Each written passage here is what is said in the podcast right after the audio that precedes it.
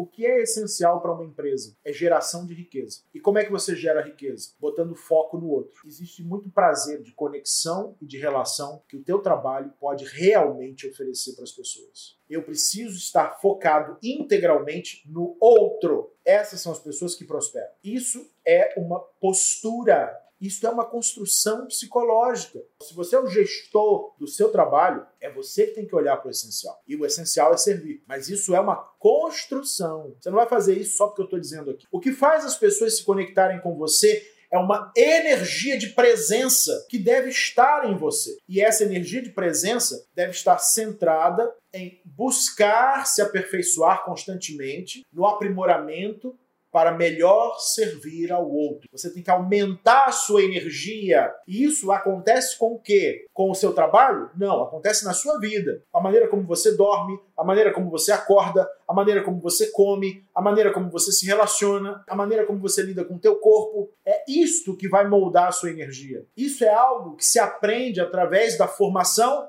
de um estilo de vida.